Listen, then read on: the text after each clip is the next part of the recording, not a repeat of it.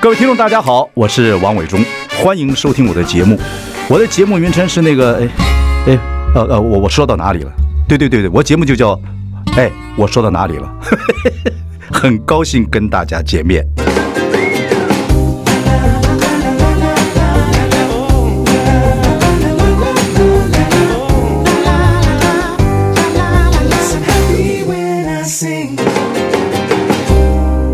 大家好，我是王伟忠，欢迎收听。哎，我说到哪里了？今天呢，我要向位伟大女性致敬，哈，因为我认识她很早，她是一位曾经呢在我们公司工作过的制作人，后来人生跑道转变，就去做了体适能的呃教练，也成为国家代表队的健美选手。然后后来跟她的老公就是也有些感情跟婚姻上的问题，小孩子在中间也有一些变化，然后她又扭转了很多过程。后来老公又中风，然后又在这个过程里面，他们又学到了很多东西，一直还在这些挫折里面往前走，而且走的自己认为身心灵各方面都还算健康的。所以，我们来请他到节目中跟他好好聊聊。他在这个所有的健美界跟这个体适能教练界，他也写过书，还蛮有名的，别人叫他“精肉妈妈”。休息一下，马上回来。I like 103, I like radio 我是王伟忠，您现在收听节目是哎，我说到哪里了？今天我们请到了刚才介绍过，是一个很厉害的女性啊，然后坐在我旁边就是国内有名的这个所谓的铁势能教练，国家的健美的呃这个国家队啊，精肉爸妈啊，我今天才知道她的名字叫万思维。伟忠哥好，各位听众朋友大家好。你爸妈给你取这名字的时候，希望你思维很清楚。我妈说她真的是翻字典取的，我的逻辑还算可以，非常好。对，然后呢，我觉得金若妈妈最近也出书，哦，也做演讲家，各方面传授自己做一个伟大女人的这个所有的过程啊。然后呢，你当输出的过程跟你演讲过程里面都讲说，以前你是个电视制作人，嗯啊，但是那公司呢给你的薪水很低，然后你就开始转业，那个公司万恶的老板就是我，就是我。但我后来真的要说，我在那段日子其实是我人生累积的技能，到现在都还可以运用的一段很美好的时光。所以走过必留下好的痕迹，在书里面就说你收进我们的渤海。哪有？我哪有说迫害？我只有说钱少了点。你小时候我就认识你，来看我嘎嘎乌拉拉，你妈就把你托给我，我就这样照顾你一辈子。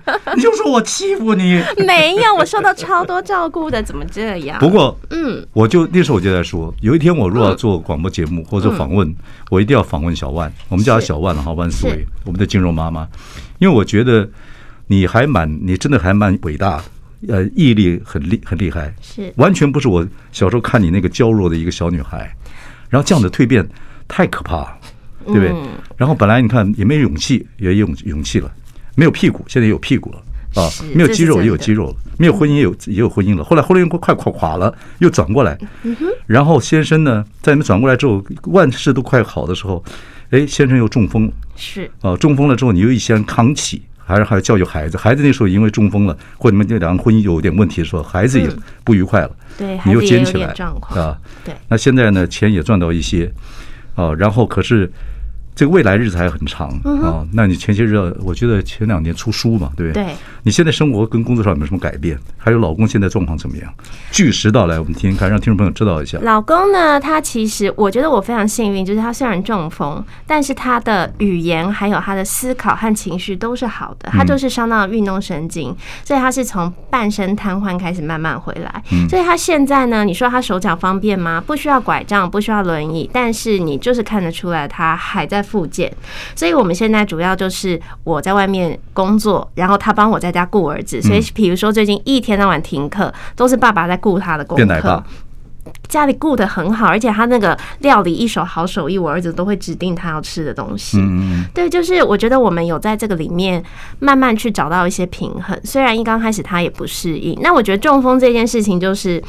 他就是一辈子慢慢好嘛，慢慢好。所以我现在我们两个的共识就是，他也是要维持一些呃运动，然后保持身体的健康，不要再二次中风就好。所以你看，我们的我们从小跟我们一起长大的艺人啊，这个纳豆也中风啊，对呀，对对，然后也是超心疼的。女朋友非常非常照顾他，是对对对，我觉得也是非常伟大的女性。对她，还没过门就这样照顾她。对啊，我看我看依依最近拍的那个影片啊，就是整个把我拉回就是两年前的那个情景。对对对对对，我就觉得女女人实在是的那个毅力啊，你们女人的毅力实在厉害。不管是你从一个 这么柔弱的小女孩变成这个所谓的哦，这铁石能教练跟这个健美的国家队，还有这么。照顾老公，所以我觉得其实老公中风之后，我整个生活的形态和我想要追求的东西，在这两年有产生很大的变化。因为一刚开始，一刚开始他。救回来的时候，你想的就是我要拼命赚钱去偿还医药费嘛？因为那个时候没有理财概念啊，所以我是大量借款去付他的医疗费。因为我们做了非常多自费的治疗治疗，所以那个时候就是很努力在还钱。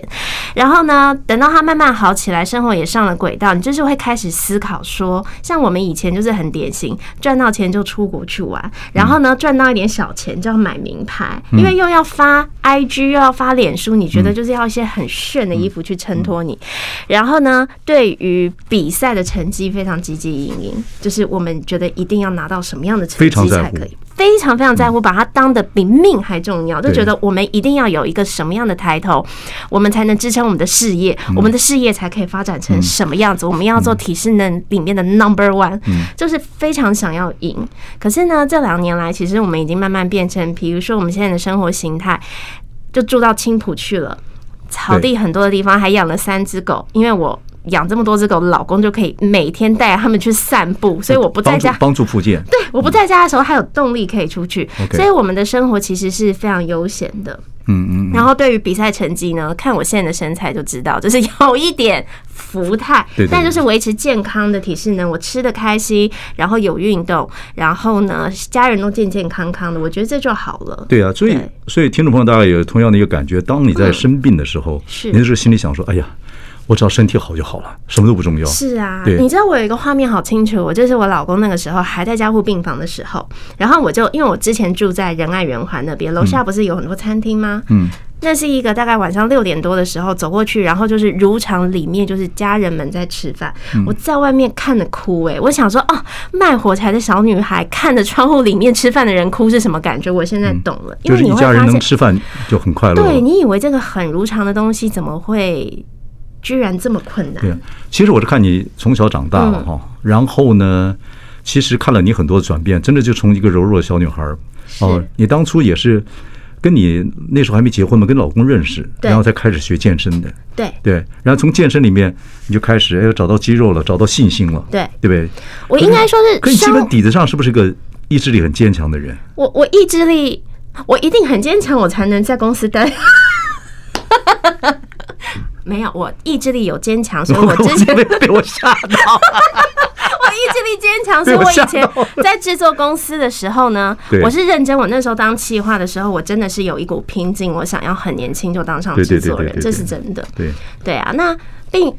你喜欢这行吗？我喜欢这行。学新闻的你也喜欢这行。然后呢，就什么都想要做啊。嗯。所以那个时候，就算你看我们一个年轻的女生，我觉得其实我一定要讲，伟忠哥是对我很好的。我是被谁臭骂呢？我都是去电视台的时候被主管臭骂。对啊，对啊，对啊。所以就是一路这样子，我觉得。毅力是有的，可是那个时候呢，目标不明确。嗯嗯，目标不明确，就是你说的目标是什么？是对人生的目标？对人生的目标，就比如说我有一个，可是你从来没想过要去做什么体适能的教练呢？不可能，差很远呢。差很远呐！我觉得体适能教练这是有一点阴错阳差。但是，比如说我在做电视节目的时候，我就是有一个目标，想说，哎，我要赢，我要赢，我要当上制作人。然后有一天当上制作人了，你就想说，我要变成大一点的制作人。然后呢，就是你这个这个关卡，也就是差不多到三。三十几岁的时候，其实他变得有一点空。对。就是人生到了一个某一个某一个阶段，某一个阶段，那时候碰到要还要不要婚姻？对啊，等等等等。大失恋。对，大失恋，各种各种状况就考虑人生。对对对对。而且那个时候就是刚好又遇到，其实我从小是一个非常不独立的人，我超不独立的，而且差不多就是二九三十那个关卡，就还遇到我家人，其实弟弟就去美国念书了嘛，然后妈妈就带他去，所以就剩我一个人在台湾。我还有一种心态，就想说，因为我姐那时候也嫁到美国，我想说怎么只有我这种悲惨在台湾？对。怎么想怎么不舒服？对，怎么想就是觉得啊，为什么就只有我没有？所以那个时候其实人生是很低潮、很彷徨，然后就遇到了我老公。嗯，他的状态跟我一样，因为他也刚分手，然后人生很彷徨。嗯嗯嗯。然后呢，他那个时候就是在健身房当教练。没事呢，就是去健身，想说啊，那他去比个赛好了。对对，非常的肤浅，因为他从小就很喜欢七龙珠的孙悟空，他 就想要把他自己练成那样。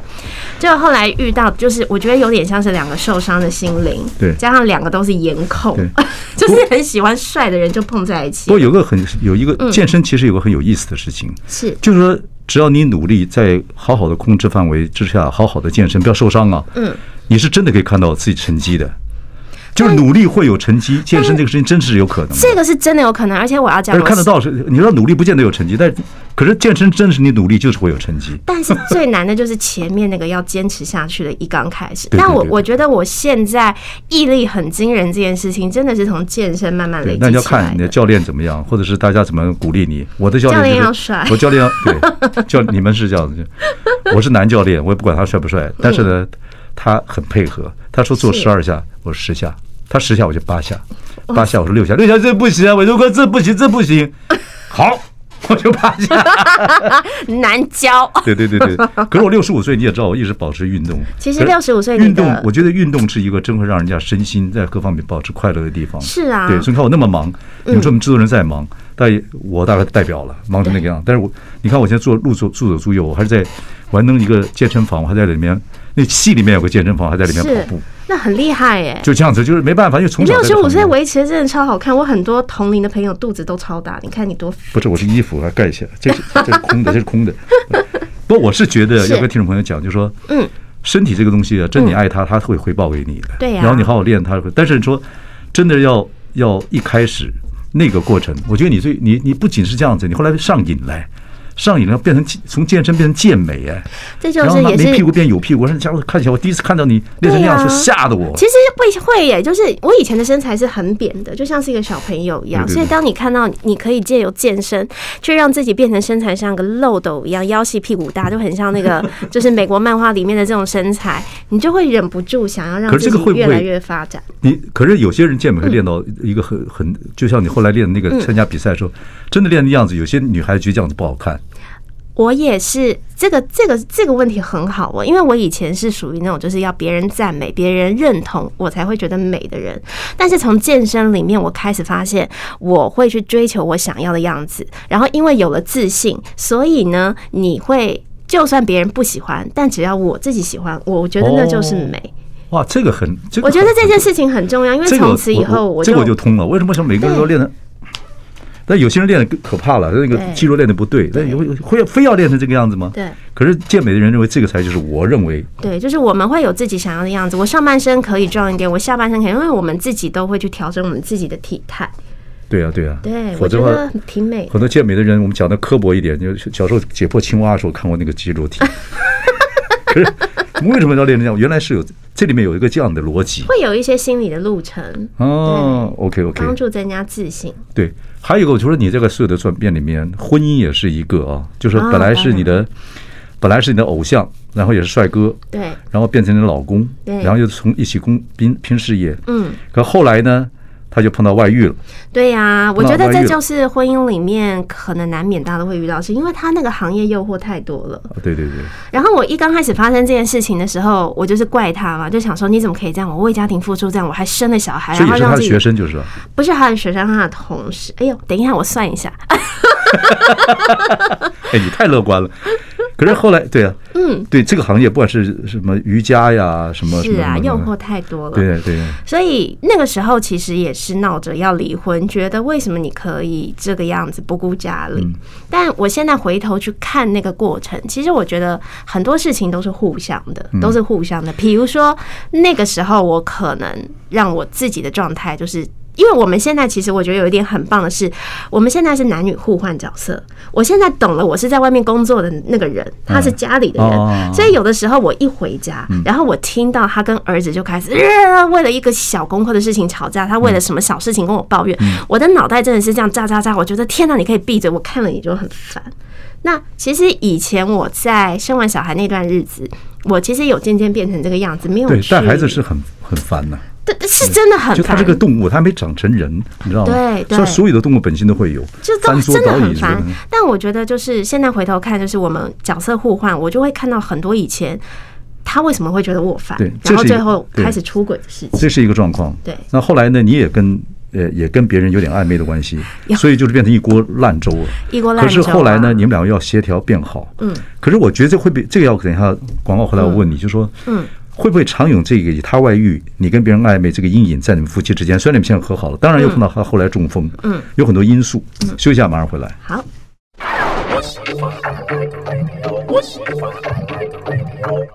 欢迎各位收听。哎，我说到哪里了？今天我们要谈一个这个啊。我们伟大女性致敬，就要向我们的小万万思维，我们的筋肉妈妈。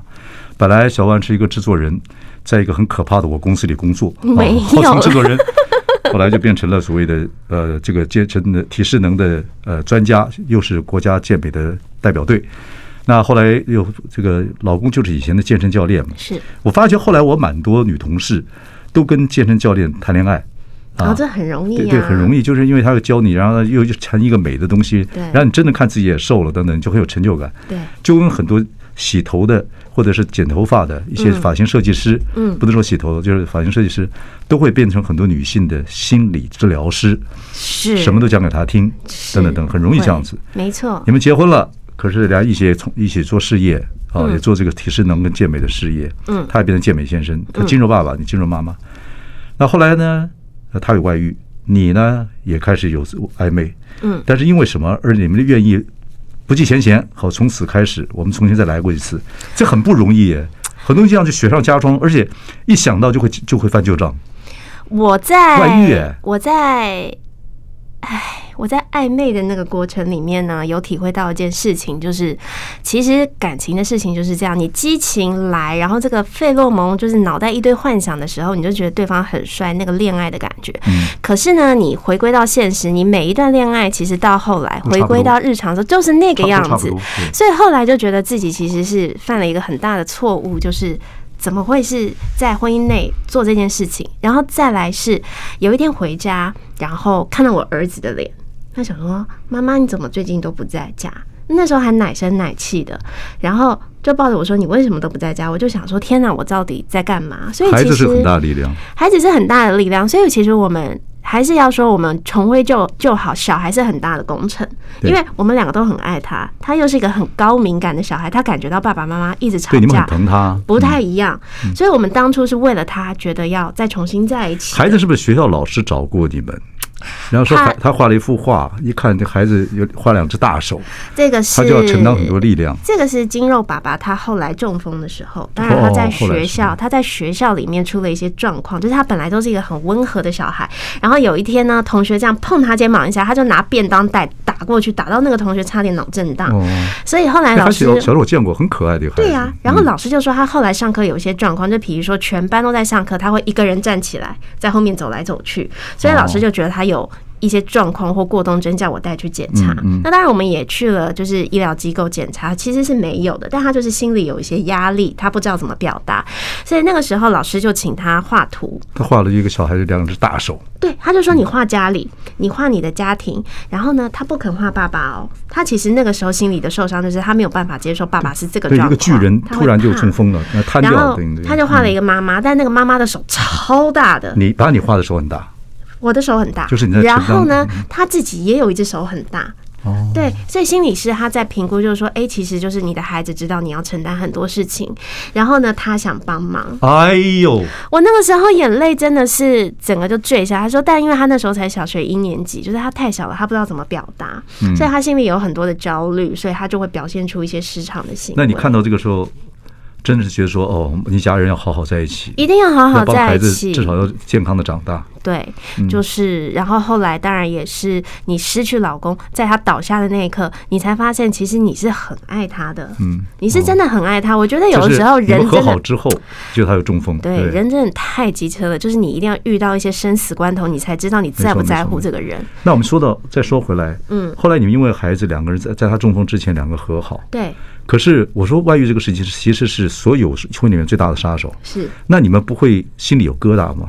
一刚开始的时候。一定会有这个怎么解决？其实也有一种理论说，也有理论说，真的不要因为一次或者是某一样状况之后，把婚姻给牺牺牲掉了。是啊。可是是的，是的，怎么好一点？就像就像你像英国的法律，或以前香港也是一样，两个人到离婚，真的是一年，法院会给你们一年时间想清楚，不能不是说马上离婚就离婚的。台湾是说离婚马上就可以离婚，对，有些不是这个样子。法律规定说你们一年要走一一个观察期之后再让你们想想看，对，就跟很多事情一个。不管好的点子或坏点子，睡一觉起来之后再说。这我妈就很厉害啊！我那个时候我老公外遇，我吵架跑回去他家，我就要离婚，我就 call 我妈说，你来当证人。我妈就说，你来回家跟我一起住，就是把我关了一个礼拜，嗯，就不会想离了。OK，对，但但那个过程是这样，就是你一定会想到对方跟人家干嘛干嘛，对啊，你就是满肚子的不爽，想要揍他。我们两个的方法就是，我们开诚布公的说。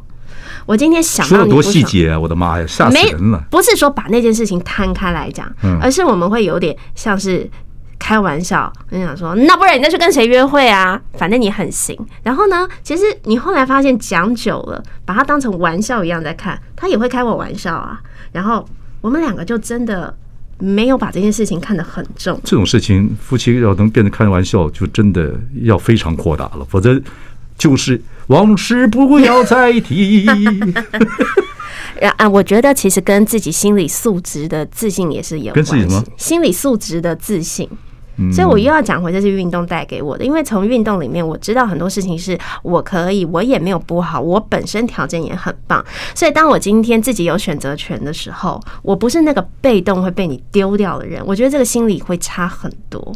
哦，就是你，你的自信很强，我的自信很强，那就是他的自信也很强。一个状况就是说，他真的是可能因为我我做家庭主妇很烦了，有一次外遇或者怎么，不是我的问题，是他可能是走偏路了，对对不对？把他抓回来，好好整理整一整，然后再出发。对，他也会开玩笑，你自己还不是走偏？我还会开玩笑，我说，哎呦，算一算手指，我还有几次扣打。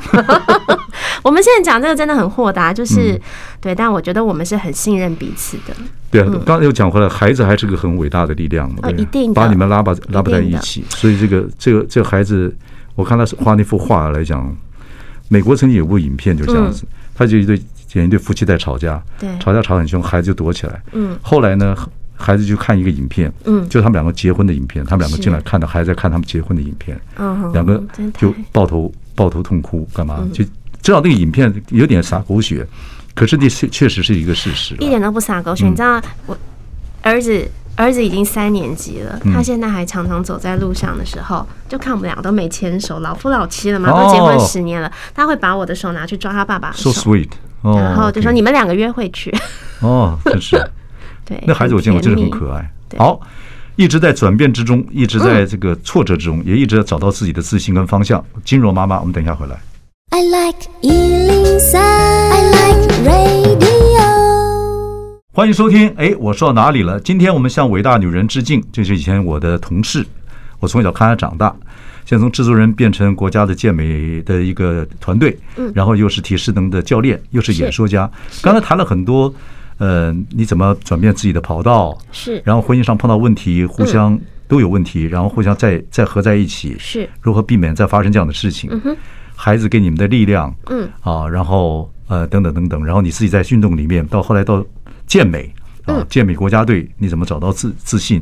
这一一一连串，所以你现在有有时候呃去做演讲，也是讲这样的内容吗？讲这样的内容，不然就是讲专业关于健身的东西。对对对对对对。OK，那你最近有没有什么新的一些计划等等等等？然后。跟老公的互动啊，现在老公基本上就在家都做做奶爸，孩子各方面都都已经到一个正常的地步。你也搬家搬离搬离到郊区去，把生活很多不必要的开销就降低了，尽量简化。简单，但是并没有改变自己的生活品质，没有改变。我觉得生活品质其实越来越好，因为你的心理更简单了，你就可以学会把一些不必要的东西排除掉。可是有有，嗯，当然了，你们经过一些变化了哈，因为尤其老公中风，是。就跟我们讲的中风是个大事，在家里面一个柱子倒这轻微了，怎么怎么怎么怎么去做处理？不过说实在还是由俭入奢易啊。由奢入俭难呐。是对这个过程怎么去克服呢？我觉得我也没有由奢入俭哦，只是我以前你看当初公司没有给你很高薪水，就是对你的一种训练。是我公司哪有我认真公司哪有对不起你？我认真超感谢，真的，我到现在到处都跟他讲说，我以前真的在制作公司任劳任怨 做牛做马，学到很多。好了，开玩笑，开玩笑，没错，你也没有。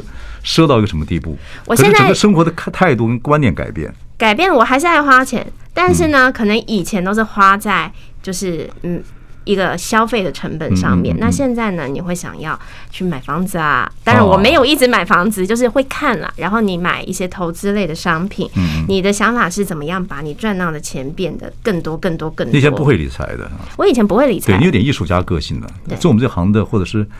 喜欢美的，东西有点艺术家个性。但后来就是因为他生病之后，你就发现，哎呀，不得不理财。我以前连保险都没有，对。所以其实现在还是喜欢买东西，但是我会转换，把它变成就是有价的财产，去慢慢累积。男人中风之后，有句话讲的说，不怕死就怕贪呢。男人中风的心情会很不好，嗯，因为他以前还，尤其他还是已经，真是开了个大玩笑。以前这么一个筋肉爸爸，身体这么棒，是，然后变成中风，嗯，他现在。在这样的情况情况下，但是我上次跟你们吃饭，我看到他态度，他脾气挺好的，对不对？他是自我的训练还是怎么样一个方案？还是你怎么？他是自我的训练，这个这个其实是我很感动。我觉得这个是我以前不知道他的本质会这么的坚强。他有一次我问他，我说我连看你掉眼泪都很少掉。然后，而且你知道他中风的那个当下是他在两个礼拜那个时候本来是要代表台湾去欧洲比赛的，所以是一个从天堂掉到地狱的状况。我就问他，他就说没有啊，他觉得呢，人遇到低潮的时候就是勇于要走出那个低潮，所以当他。认清，他觉得自己就是认清现在的状态，他只要每一天比现在好就好。这很难呢，他第一他很年轻，人生的哲学都还没有学完。对，当然身体出现一个大问题，可是有很多人就算出现问题，就跟抽烟或者一样，或或或闹心脏病一样。嗯。坏毛病还是跟坏脾气还是会继续下去，是，真的。那他这么年轻，就是他本来本质就是如此，本质就是如此。哦，真的吗？本质就是如此。你看一个人，nice guy，非常 nice guy。一个人他可以把自己健身，其实健身运动是一件很闷很无聊的事情，非常 boring，非常 boring。他要让自己练成那个状态，其实他就是要很有毅力，要克服很多身体的病痛。对对，这点这点我倒是觉得说做健身，健身说实在。很无聊，而且练练健康跟练比赛是两件事情。练比赛的时候，你真的就是那个负伤，你都要达到那个状态的。哦，对呀，所以他其实是一个很难克服低潮的人。所以你很少看那个健美健美先生和健美小姐没事在那边发脾气，没得这这不干这很少这样子，那个让肌肉能够还还是有还是有，我觉得还是跟人的那个特质是有关。他是个 nice guy，他是一个 nice guy，nice guy 就容易有外遇。所以嘛，我说就是人没有完美的。你看我多庆幸，我原谅了他，他也原谅了我，所以我可以见识到他 nice guy 的这一面。不过这个对他现在整个复健是有很多的帮助，有很多的帮助。他现在每天就是开开心心的，然后呢，多去活动他的肌肉。嗯嗯，对，到什么地步了？已经他自我复健已经到了一个什么地步了？他现在可以徒手做深蹲的动作，然后呢，当然你说他的手指复健最难的就是手指头跟脚趾头，就是末梢神经。末梢神经是没有接起来，但是至少他就是一些。哎，带着狗去散步啊，还没有办法跑，但是走路呢，就是有的时候插在口袋里，人家会以为说，哦，你是不是脚扭到？就是这样子。哦，对，挺好。可能有一天他还真的也可以把他这个整个的经历啊，来鼓励一些朋友。有的，有的，他他呃，蛮鼓励他写出来的，但他就是一个不是很喜欢动笔写文字的人。哦，找人帮他写嘛，我觉得，但是。看他阶段了，如果他想做的时候，我觉得可以鼓励很不少人。对，他其实是可以的。对对对对对，所以他现在的状况是 OK 的，就是慢慢越来越好。OK，好，我们再谈回来你的本业运动。好，运动这个听众朋友很多都想运动啊。是，我觉得如何找到适合的运动，嗯，或者是如何把运推搭配自己运动时间，你现在也开始在做这样的课程嘛？对不对？对，就是居家的运动。对，你觉得台湾的运动人，现台湾运动人口现在越来越多吧？台湾这还是你们你们台湾这五六年开始，其实运动人口真的比以前多非常非常多，但是真的也还不够。真的还是不够，它还是属于比较小，还是不够，还是量不够，就是量每个人的运动量还是不够，运动量不够，然后真的有投入到运动里的人也不够。你会发现，你去一个企业演讲，里面有在运动的那群人，大概就是只有三分之一。我们休息一下，还有七分钟时间，你就好好讲讲运动这个，嗯，再给我们一些很有好的建议，好不好？休息一下，马上回来。筋肉妈妈。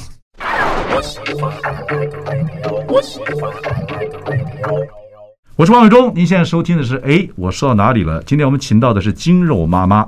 前面如果你听到节目的，就可以发觉她也转换人生的工作跑道，嗯，婚姻上也产生一些问题，然后又开始跟先生复合，先生后来又中风啊，中风呢又在复健之中，然后小孩子呢也产生一些变化，因为家庭的因素，现在也开始慢慢一些恢复正常，老公也越来越好了，然后你自己生活越来越上轨道，是哦。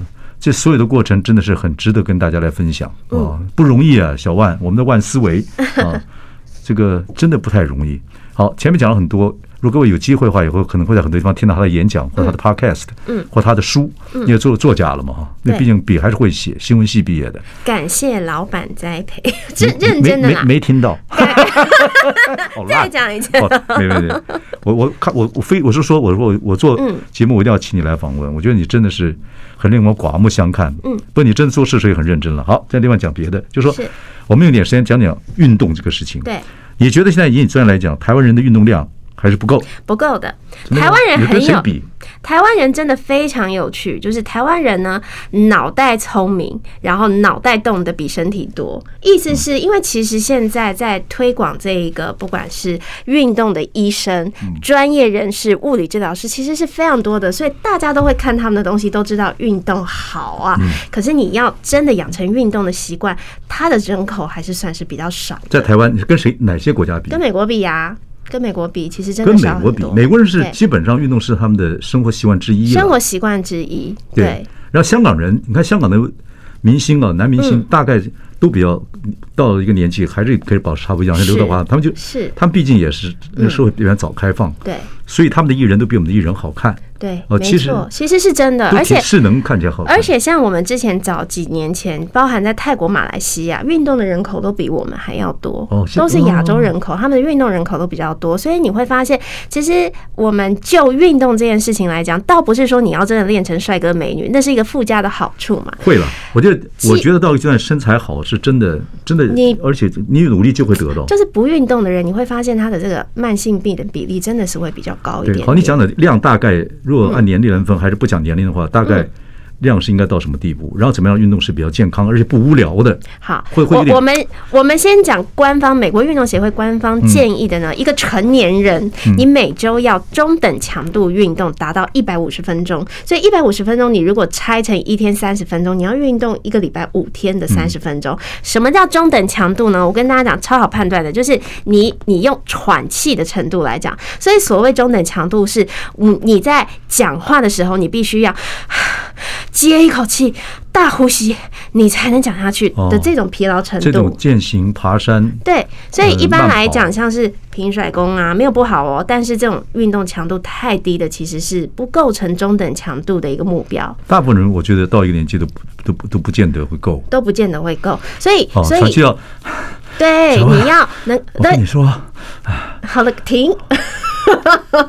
这样可以，这样可以，要到这个程度，要到这个程度，最起码一个礼拜要一百五十分钟。对，这个是达到健康体适能，就是减少慢性病、心血管健康一个科学研究统计出来的数字。OK，对，OK。那一般人要怎么开始呢？我都说这个是个目标啦。你一个礼拜能先从累积六十分钟开始养成习惯，其实就会很。什么样的？就是说，在都现在都市人还是还都市人嘛？嗯，所以在乡下还是有很多劳动，还可以是走走干嘛？嗯，怎么样的运动？开始就不能保持习惯是最好，还是找教练？其实找教练是最好的，但是因为其实老实讲，现在你看这个疫情的世道，有的时候进健身房，很多人会怕，然后或者是小孩一停学，大家就没办法出门。现在很多都是 video 教学，居家对你居家里面还是要养成一些习惯。那我们最常遇到的其实是大家就是哎点了一些很红的影片看，然后呢看了就受伤，所以基本上还是会建议你要找一些有专业背景跟专业证照的教练教的视频，比如说筋肉妈妈有很多线上课，漂亮。终于用到我节目了，就挺好的，就挺好的。那我们讲一个好的观念是，刚开始运动的时候呢，你一定是不要去想说我现在要练心肺还是练重量，因为对你来说都是累。你你练心肺、练有氧、练无氧，那是你身体里一个能量系统。你一刚开始动的时候，你只要达到一定程度的疲劳就够了。对，所以其实呃，包含在家里有一些就是自体的。重量运动，就 body weight training，其实呃是非常好的运动方法。它同时锻炼到心肺跟肌力，但你要找到好的关节对齐排列。这个我们都听得懂啊，可是人就是有惰性嘛，是啊，然后就想想自己老了，或是想想自己工作太累了，我干嘛还要还要运动，烦死了。所以我说，有的时候找一点目标去激励自己挺好的。比如说，比如说像我有一些他们是上班族的朋友，他们就会群聚说，哎，他们目标可能今年想要参加什么马拉松，所以为了能够跑到这个长度，他要做一些激励训练，或者参加什么登山队或健行队。或者是我发现现在很特别，因为很多人来找我准备比赛的女生是生过小孩的妈妈哦，他们会认为说，就因为穿的很漂亮，在台上对他来说是一个距离他现在好像很遥远的事情，所以他想要用那个东西当成目标去激励自己运动，变成那个样子。不过，上帝是因为女人比较坚强，所以把生孩子的责任就给了女人，女人比较棒，男人你说到了一个阶段。有点钱或有点什么，是不是很不爱运动啊？是哎，真的，这个真的真真的是 真的。那我们现在运动量说，你说起来也不有这样说起来，运动量也不够，就是能有做就好。对对，那可是你说要做做到那种喘气，我就我就我觉得要克服运动的无聊，那是真的要在旁边人给你鼓掌。对呀，就是有人陪伴，然后或者是多尝试一些不同的运动类型。你你伟忠哥以后，如果假设还能跑步的话，参加这这个马拉松的话，半马或怎么样？你旁边安排很多美女帮我鼓掌啊，可以的，可以的，这也是一个激励的方式。大概两百公尺就要一群人，两百公尺就要一群人，我会帮你精挑细选一下。好，我们谢谢金柔妈妈，我希望一直在旁边看到你啊，这个都很健康快乐。